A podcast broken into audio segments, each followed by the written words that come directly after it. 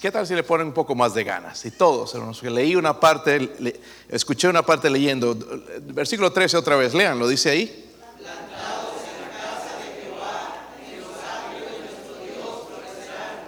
Aún en la vejez fructificarán, estarán vigorosos y verdes, para anunciar que Jehová mi fortaleza es recto y que en Él no hay injusticia. Padre, le ruego, Señor, su poder, Dios mío, en esta noche, Dios mío. Ayúdeme, déme la fuerza para predicar su palabra, Señor, en el Espíritu, Dios mío. Ayúdeme a aplicarlo a la necesidad de su pueblo, Señor. Háblenos, háblenos, transfórmenos, Señor, por favor. Ayude a mis hermanos, Señor. Hay algunos quizás tienen cargas, problemas, Señor, angustias. Eh, ruego, Señor, por favor, que pueda ayudarles, Señor, a enfocarse en escuchar y en poner en obra su palabra, Señor. Oramos, Señor, para que usted se mueva en este lugar. Oramos por su presencia, Dios mío. Quizás habrá alguien sin Cristo también, Señor. Oro, oro por su ayuda, Dios mío, en el nombre de Jesucristo. Amén. Pueden sentarse, hermanos. Esta semana por primera vez eh, me, enteré lo que está pasándole a, Bill Gates. No saben si, si saben quién es Bill Gates era por un tiempo el hombre más millonario en todo el mundo, el, fundador de la Microsoft, eh, un hombre que, hermanos, gastar un millón de dólares para comprar un sándwich no, es nada, y comprar para todos nosotros eh, eh, mucho, mucho dinero. resulta su esposa le pidió el divorcio hace dos meses y pues ya han empezado a salir las, las, las cosas. Y estoy hablando, hermanos, del hombre que quiere ayudarnos en el asunto de la pandemia y y ayudarnos, hermanos, en, lo que viene el futuro. Pero mire cómo él mismo vive.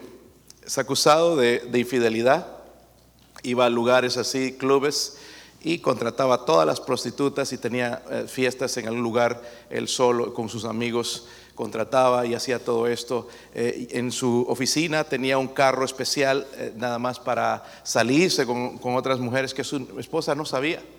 Todo esto ocultado por tantos años, hermanos, siendo infiel, y eh, muchos hermanos, mucha gente eh, admirando a este hombre, queriendo tener todo lo que él tiene. Y yo le digo, hermanos, que hoy no es nada más que un hombre miserable.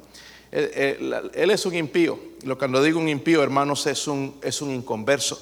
Quiero que vean ahí en la Biblia, miren lo que la escritura advierte acerca de los, de los impíos. Esto le sucede tarde o temprano. Versículo 7. ¿Están ahí, hermanos? Versículo 7, un poquito para ver atrás, dice, cuando brotan los que esos son los que no creen en Dios, los que no tienen a Jesucristo son los impíos, ¿ok? Ya sabemos eso, son los impíos, la gente que a veces admiramos, que a veces quisiéramos ser como, como ellos, tener lo que ellos tienen, pero son impíos. Hablando como este hombre Bill Gates, eh, él, no cree en Dios, obviamente, eh, no cree en los principios bíblicos, nada de eso, por eso tiene el estilo de vida que tiene. Dice, cuando brotan los impíos, dice, como la hierba Mire, y dice esto, y florecen todos los que hacen que llegan a un tiempo, hermanos, donde florecen, llegan a tener cosas. Dice, pero luego dice el versículo, es para ser qué? Destruidos eternamente. Ahí cerca, hermanos, un poquito más atrás, váyase al Salmo 9, versículo 17. Un poco para darle introducción, hermanos, al tema que voy a hablar. Salmo 9, 17. Si lo tienes, digan amén, hermanos. Dice, los malos, esos son los impíos también, serán trasladados, ¿dónde? Al Seol. La versión en inglés, la King James, ha traducido infierno. Pero el Seol es un lugar de muerte. ¿Ok? Para el inconverso será lanzado o trasladado al infierno. ¿Ok? Dice, todas las gentes que se olvidan de... So hay un final para ellos, ¿verdad? Para el impío. ¿Están conmigo, hermanos? Hay un final para ellos. Pero para el justo hay una promesa bienaventurada. Miren el Salmo 37. Salmo 37, versículo 29. Seguramente los testigos sin Jehová le van a salir con este versículo, pero no es nada de lo que ellos dicen. Dice, los justos que heredarán que la tierra. ¿Quiénes son los justos? Los justos son aquellos que han sido justificados por medio de la fe, poniendo su fe en Jesucristo. Dice, los justos heredarán qué cosa? La tierra y vivirán para siempre sobre ella. No dice que va a existir siempre la tierra, sino sobre la tierra que el Señor nos dé. Pero volviendo hermanos al Salmo 92 del versículo 12 al 15, va a describir, nada más hablando, ahora no, no me voy a enfocar en el impío, ya vemos que el impío va a terminar mal, van a ser trasladados al Seol, dice todas las gentes que se olvidan de Dios, pero para el justo dice que los justos heredarán la tierra. En otras palabras, vamos a vivir un día con el Señor para siempre, aunque pasemos aquí, hermanos, por pruebas, tribulaciones, un día nos espera algo bueno a nosotros, ¿verdad? Los justos, dice, heredarán la tierra y vivirán para siempre sobre ella. Vamos a ver las características de una vida de una persona justa. Cuatro versículos, hermanos, eh, en los que le voy a mostrar y lo voy a escribir con cuatro palabras que espero que ponga atención. Miren el versículo 12. Versículo 12. Si lo tienen, hermanos.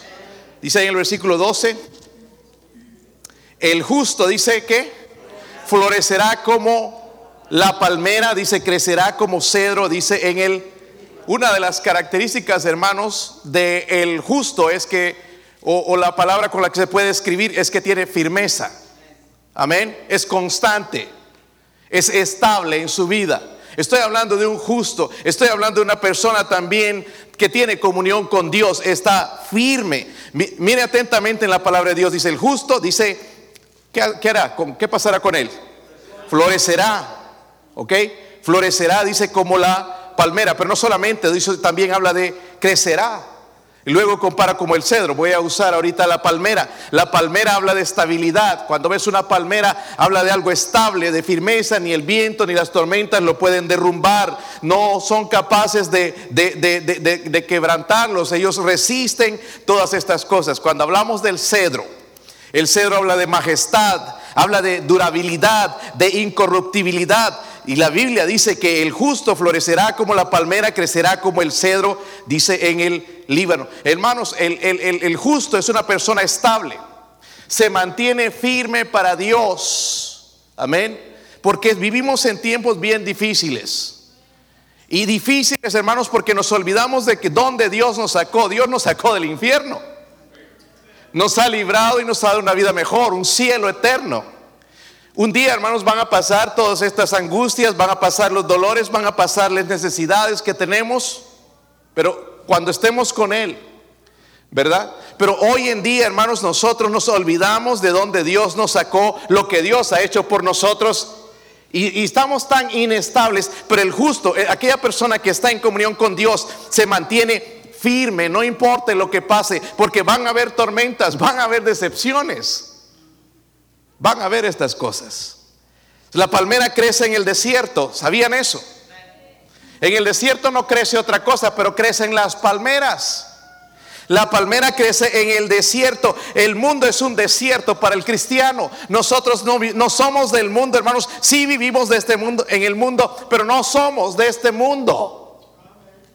La palmera crece en la arena, pero la arena no es su alimento sino, hermanos, que las ondas raíces absorben, eh, llegan a lo profundo de la tierra y absorben agua, ahí en el desierto.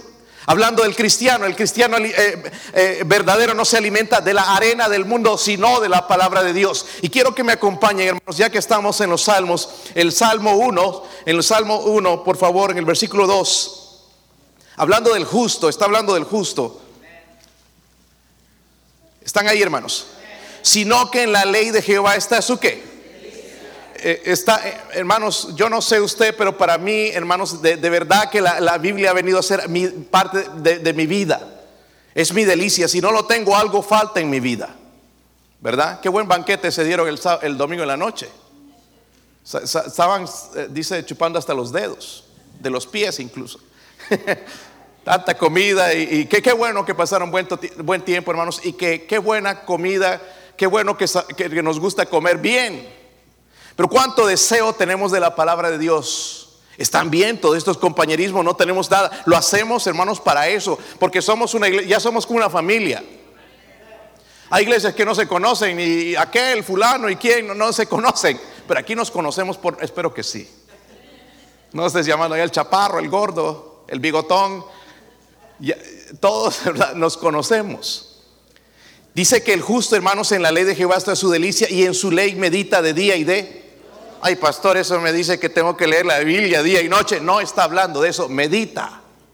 Es decir, cada situación que se va a presentar en mi vida, agarro la palabra de Dios. ¿Será correcto? ¿Será esa la decisión? ¿Debo andar triste? ¿Debo andar preocupado por esta situación? Cuando en la Biblia me dice, en la palabra de Dios dice que yo no debo andar afanado ni preocupado por nada, sino llevar en oración todo lo que está sucediendo, porque el afán entonces para mí es un pecado.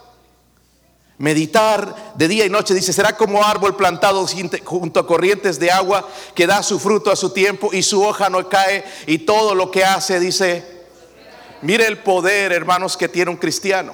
Está estable, está firme, pero su amor al encontrar esta delicia en la palabra de Dios hace que todo lo que hace prospera. Amén. Qué bendición. Todo lo contrario, el impío, hermanos, tiene que buscar la salida en el dinero, en, las personas, en la influencia, en, la salud, pero no el cristiano. El cristiano encuentra su fortaleza en Dios, en su palabra. Estamos estables. Es interesante, hermanos, porque Dios no escribió la Biblia así por escribirla. La palmera, hermanos, produce en su vejez, producen dátiles y los mejor, según los que estudian esto, los mejores dátiles se producen cuando la palmera tiene de 30 a 100 años. A los 30 algunos ya estamos acabados. ¿Verdad? 100 ni digamos, ya no estamos aquí. Pero la palmera, hermanos, produce en la vejez. Un cristiano en comunión con Dios, hermanos, se vuelve más feliz mientras envejece más. Es difícil encontrar personas contentas, felices. Es difícil encontrar a alguien que te sonría. Sabes, hermanos, lo que conquista mucho en una persona no es lo que tú le dices. La primera impresión es tu cara. Honestamente, a veces me están tanteando, hoy en esta mañana me tantean porque ahí hay unos constructores, hermanos, son bien, son hombres rudos y grandotes y hombres fuertes y, y te están tanteando y te están mirando. Y lo primero que ellos esperan ver entonces, porque ellos llegan amargados y enojados y quizás tienen una vida bien difícil, llenos quizás de deudas, yo no sé. Pero llegan amargados, llegan, llegan con una necesidad y lo primero que ven es mi rostro y ven una sonrisa. Y si ven una sonrisa, entonces eso me abre la puerta automáticamente. Ya me es fácil, ya entonces cuando digo buenos días, que me respondan buenos días. Porque si llego así, good morning. No me va a saludar nadie. No, quiere, alguien, no quiere saludar a alguien así. Es más, a mí no me da ganas, hermano, de saludar a alguien que viene así, de esa manera. No sé usted. Pero una persona que te sonríe, ya abrió una puerta. ¿Sí o no? Por eso es importante, hermanos, quitar las arrugas, estrenar la boca. No solo para comer, sino haga ejercicios de, sonreír, hermanos, porque algunos no ríen nunca, parecen momias. Eso te va a abrir las puertas. Mire, joven, también un día, eh, especialmente los varones, si quieres una novia, tienes que sonreírle. Pero ahí si no puedes sonreír. Todo fingido, ¿verdad? Como foto. Tenemos que aprender, hermanos, a disfrutar la vida. Hablando de la palmera también, eh, eh, cuando habla de, palmera es un emblema de victoria. El cedro representa, por ejemplo, la fuerza, la seriedad. Algunos de nosotros todavía no estamos en serio con Dios. Estamos jugando al cristiano de que si las cosas están bien, de que si todos me miran, de que si todos me saludan, entonces voy a responder y mi cristianismo va a ser mejor. Y no debe ser así, hermanos. Mi cristianismo debe ser el mismo en todo tiempo en las buenas, en las malas, con muerte, que, que me hablen, no me hablen, que estén enojados conmigo. Debe ser lo mismo, porque Dios no cambia. También, hermanos, eh, cuando hablamos de todo esto, muestra en realidad la figura de los que están viviendo en la comunión con Dios. Porque un cristiano, hermanos, en comunión con Dios es una persona victoriosa, es una persona que tiene fuerza, es una persona que está en serio con Dios. Como esta niña, yo creo que está en serio con Dios. Yo creo que está en serio con Dios. Querer aprender, hermanos, y entregarse. Y, todo, esto, hermanos, trae nuestra comunión con Dios, trae firmeza, primeramente. Miren, en el versículo 13 hay algo más, otra característica. En el versículo 13, si lo tienen. Dice, plantados, ¿dónde? En la casa de Jehová, dice, en los atrios de nuestro Dios, dice que. Qué interesante, hermanos. Todo esto nos muestra a Dios tan sencillo y nosotros batallando y buscando libros de cómo ser feliz, de cómo ser un buen cristiano cuando está en la Biblia. El problema es que no meditamos en ella, la leemos para no sentirnos culpables y decir, sí la leímos. Pero qué tal que alguien nos preguntara en el día, ¿qué encontraste? ¿Qué habló Dios? ¿Con qué palabras te habló Dios hoy? ¿Podrías hablarme un poquito? Ahí sí nos agarrarían manos arriba. Este, pues creo que leía ya un salmo. Estaba bonito. Como me, quiso un predicador y no se acordaba de lo que había predicado. pues sí, eso, prediqué un mensaje el domingo, no me acuerdo de qué fue, pero si él no se acuerda, ¿cómo se va a acordar la congregación? Este, y así estamos, ¿verdad? Mire, el versículo, hermanos 13, dice, plantados en la casa de otra característica, otra definición del cristiano, hermanos, es esto, fidelidad. Amén. Todas estas palabras las busqué con la misma letra para que ustedes las apliquen, las recuerden. Fidelidad. Me gusta eso. Dice, plantados ¿dónde? No es en Dollywood. No es en Walmart. No es en el trabajo. No es en la casa. Dice, plantados ¿dónde? me habla de fidelidad. Hermanos, la casa de Dios, digo, la, la casa de Jehová que está hablando es, es, el lugar de la presencia de Dios. Lo quieras o no, y vienes tú y a veces vienes como Jacob, que estaba delante de la presencia de Dios y no me di cuenta de que aquí estaba Dios y salí igual, siendo la misma persona, habiendo escuchado algo que Dios me retó a cambiar en mi vida, salí igual. No descubrí la presencia de Dios. Los carismáticos nos han hecho creer, hermanos, que eh, eh, eh, estar en la presencia de Dios es caerse y desmayarse. Y eso no es cierto. Eso no está en la Biblia. Porque el mismo Elías, cuando Dios estaba en ese lugar, no se dio cuenta. Esperaba el terremoto y pensó que era el terremoto, el fuego y pensaba que era el fuego. No, y era el viento silencioso. ¿Verdad? Nuestro Dios se manifiesta de una manera bien diferente, hermanos, de lo que nosotros pensamos. Es ese lugar, la iglesia, hermanos, es el lugar donde el creyente está plantado. Es donde continuamente vivimos. Y digo continuamente, no de vez en cuando, no cuando me parece, no cuando me siento bien, en todo tiempo. Amén. En primera, quiero que vayan a primera de Pedro también. Ya, ya saben dónde están los salmos, ¿no? Porque vamos a regresar allá. Primera de Pedro, capítulo 3 versículo 18, dice, antes bien, dice que, primera de Pedro, perdón, segunda es, ¿verdad? El 3.18. Sí, hermanos, 3.18, segunda. Ahora sí, dice, antes bien que, esto es un, espérense, no se por eso es que no entendemos, nos vamos demasiado rápido. Si yo le digo a mi hijo Daniel, crece, ¿podrá ser? No, ¿verdad? Pero Dios me está diciendo, dice, creced. Pastor, ¿cómo voy a crecer? Ya me quedé así chaparro. Dice, ¿crecer en qué? En la gracia, dice, y el conocimiento de nuestro Señor Jesucristo. ¿Será posible esto? ¿Crecer? No estoy hablando de tamaño, hermanos, porque si es chaparro, te quedaste chaparro. ¿Será posible crecer? En la gracia y el conocimiento. Pero algunos se quedan chaparritos. Pastor, no voy a venir ya a la iglesia. Me miraron. Y sus niñerías, hermanos. Hay tantos cristianos, hermanos, que ya vienen años, tiempo y todavía no maduran. Todavía no maduran. Es triste, hermanos. Es triste. ¿Sabe qué es lo que nos hace crecer, hermanos? La palabra de Dios. Pero es, un mandamiento. Dice, a Él sea la gloria hasta ahora y hasta el día de la... Pero hermano, no te alegres tan pronto porque usted puede decir, sí, leo la Biblia. Pero la pregunta es, ¿estudias la Biblia?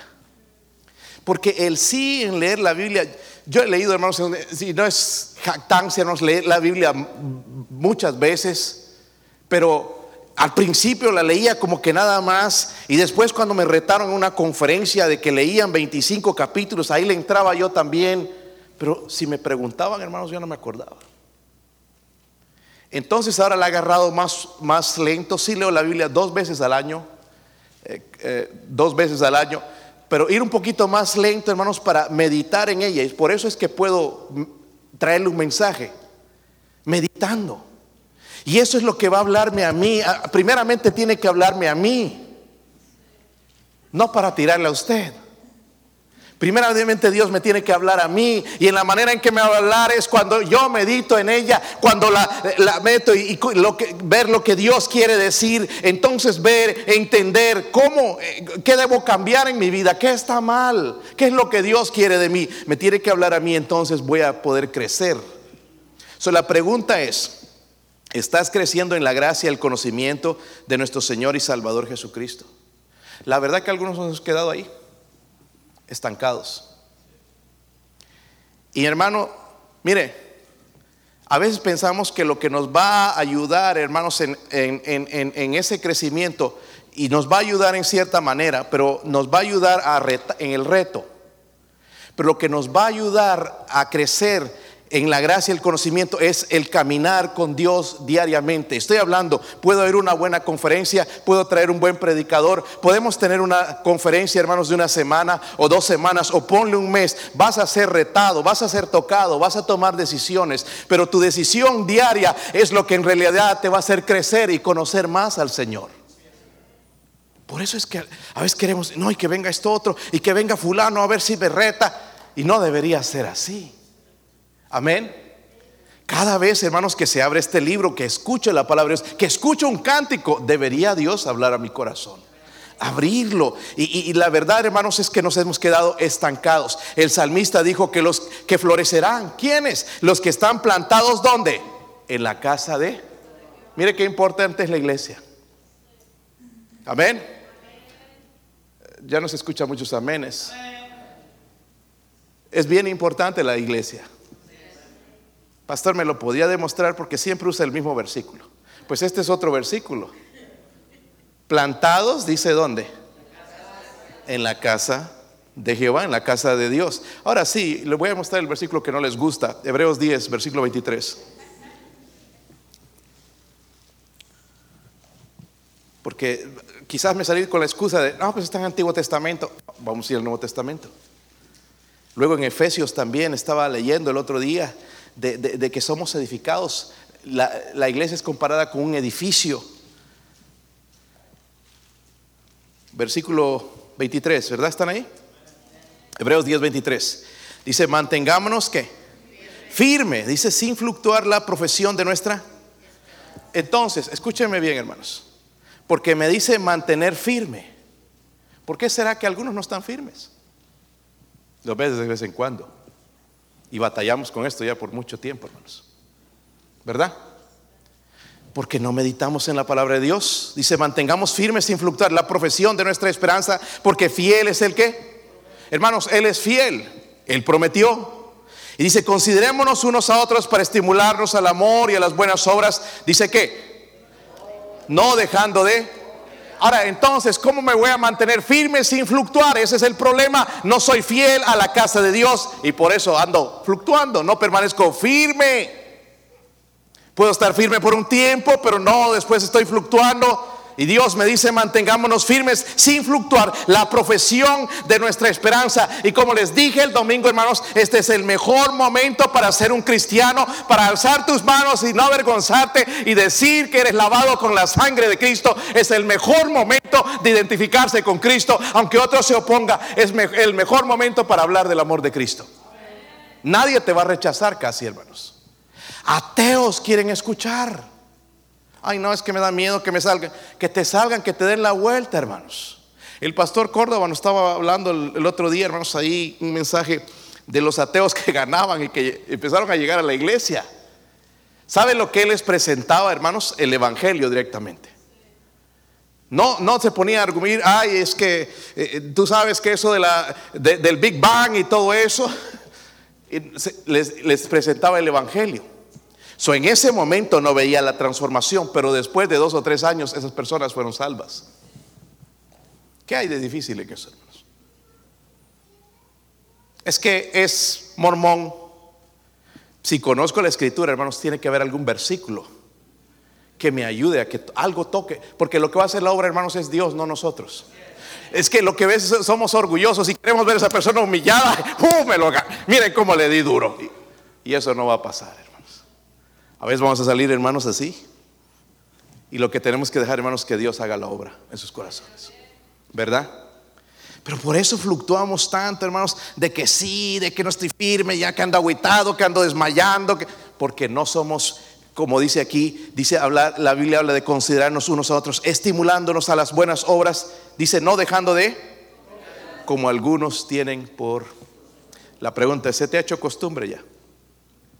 ¿Qué se hace costumbre? Mala costumbre. ¿Tienen malos hábitos? El no venir a la iglesia, hermano, es un mal hábito. Es decir, cuando yo puedo. ¿Sí o no? Ah, no, es. Eh, miren, honestamente, en mi casa, esta es nuestra decisión. Tú no la tienes que tomar, pero es nuestra decisión. Es nuestra decisión y es la manera en que Dios nos ha bendecido. Para nosotros no hay otro trabajo el día miércoles en la noche. Para nosotros no hay otro trabajo el día domingo. Es la casa de Dios. Es que no hay otra cosa. Sí hay otra cosa. Cuando Dios sabe el interés que tú tienes de servirle, Dios te va a abrir la puerta.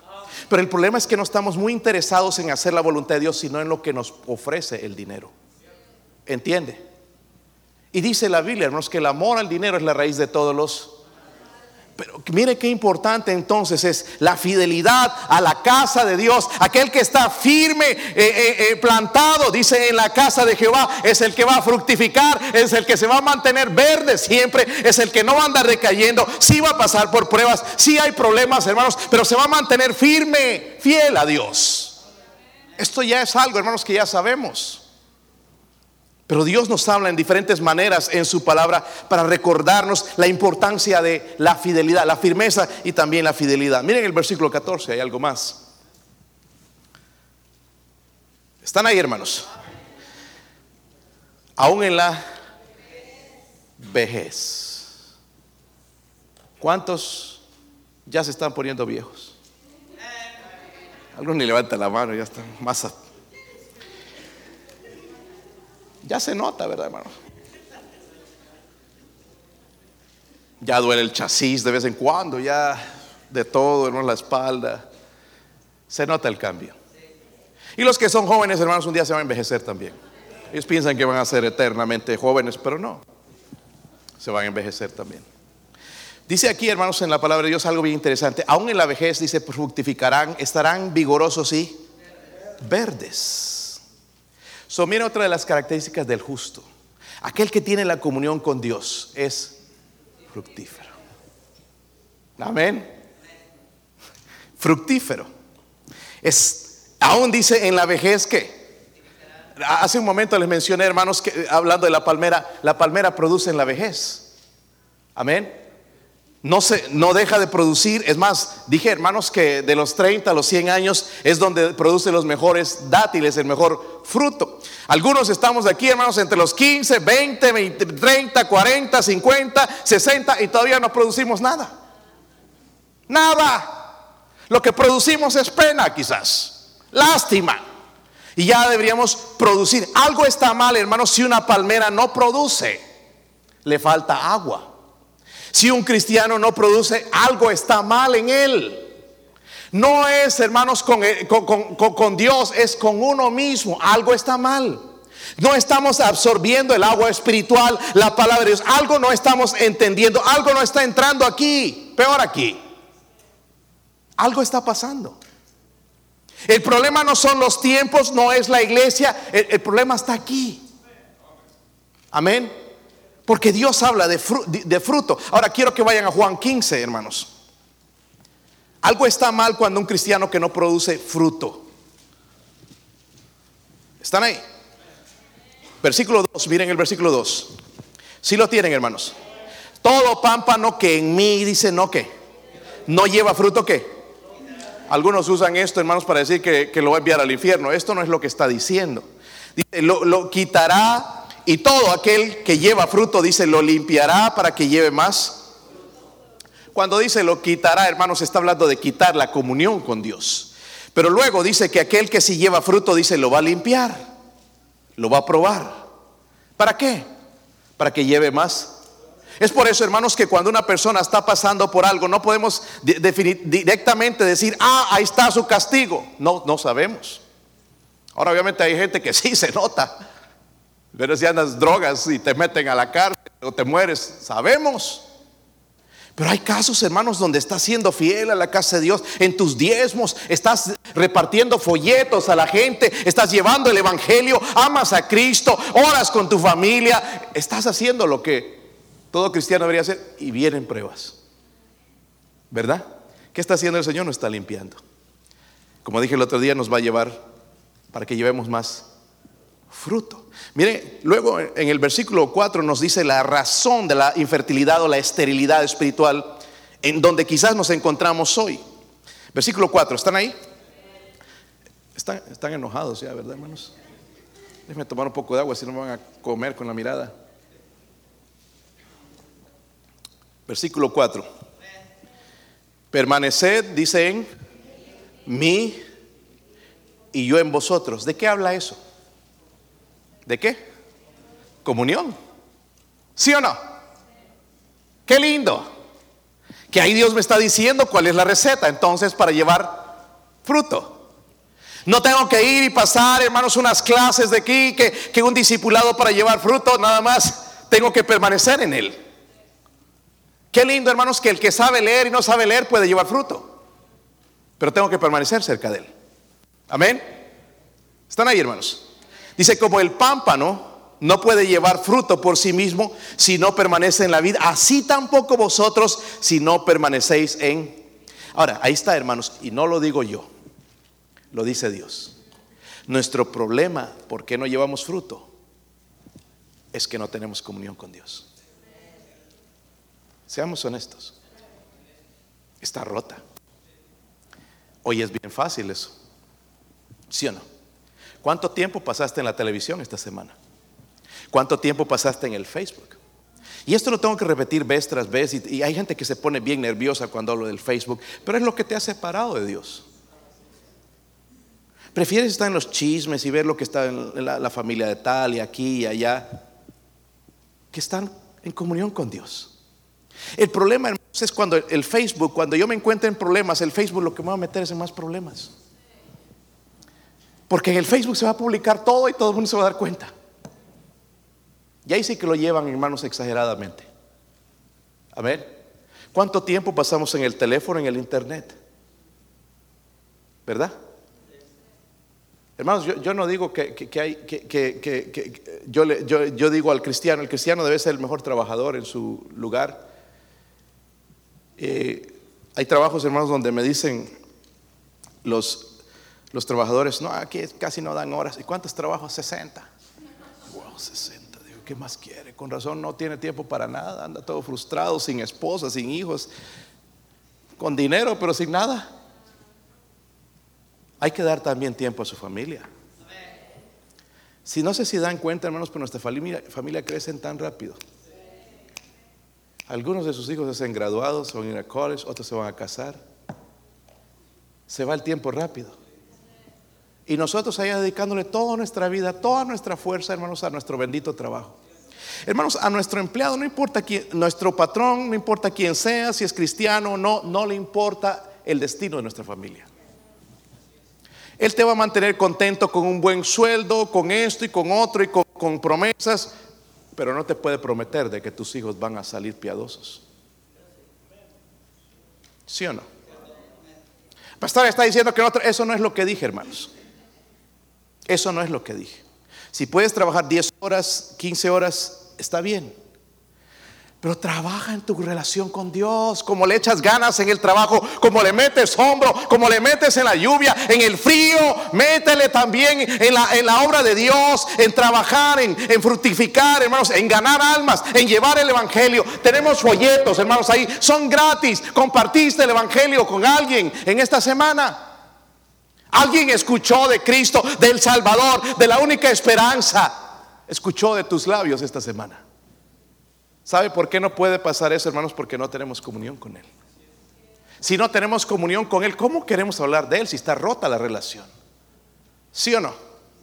¿Se han peleado con su esposa, hermanos, alguna vez? Esposas se han peleado con su esposo porque los hermanos no son muy sinceros, que digamos. Es lo menos que quieres hablar de tu esposa. Si quieres hablar mal, Mami, estoy orando que lo mate un tren. Que se muera, que se vaya. Pues lo menos que quisiera saber. ¿Por qué? Porque la relación está rota. Pero cuando están bien, uh, mi esposa hace los mejores frijoles. Mi esposa las mejores tortillas. y las cosas que hablamos. ¿Verdad? La comunión. Lo mismo con Dios, ¿verdad? Dice, hermanos, el, el salmista, aún en la vejez, dice fructi. Y nosotros, hermanos, dando excusas de todo que me sacaron, que no me dejaron, que aquí, que allá, que, que, que, no me miran, nadie me mima, nadie me saluda. Excusas tontas. Las cosas que hemos tenido que pasar con mi esposa en el ministerio.